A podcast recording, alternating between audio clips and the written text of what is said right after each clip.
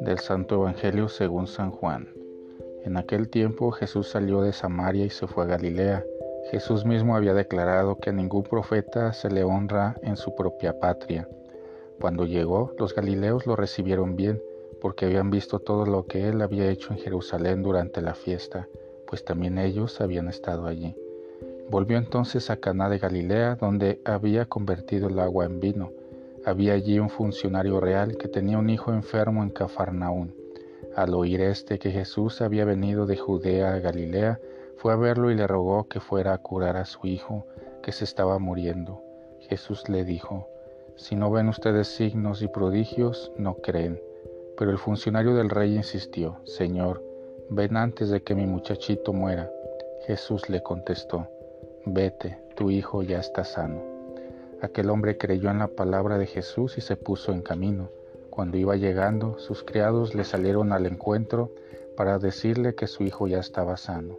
Él les preguntó, ¿a qué hora había empezado la mejoría? Le contestaron, ayer a la una de la tarde se le quitó la fiebre. El padre reconoció que a esa misma hora Jesús le había dicho, tu hijo ya está sano, y creyó con todos los de su casa. Este fue el segundo signo que hizo Jesús al volver de Judea a Galilea. Palabra del Señor. Jesucristo, nuevo cielo, tierra nueva. Es sabido que el Evangelio de San Juan presenta la vida, obras y palabras de Jesús como una nueva creación, donde el milagro máximo es la resurrección, porque es la victoria definitiva sobre nuestro principal enemigo que es la muerte. Y en este episodio Jesús da otra muestra de que Él es la vida al curar a distancia al hijo del funcionario real. ¿Por qué Jesús ya no realiza tantos milagros, tantas sanaciones?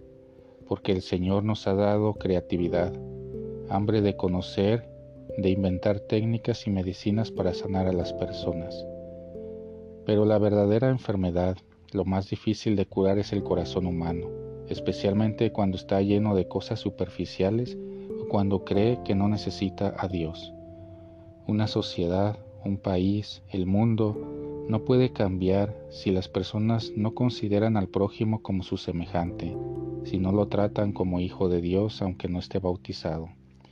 Como Jesús, toda persona cristiana es invitada a expulsar el mal, la muerte de todos los ámbitos de la vida, casa, escuela, trabajo, lugares de diversión, abrir estos espacios a Cristo para que formen parte de su cielo nuevo y una nueva tierra.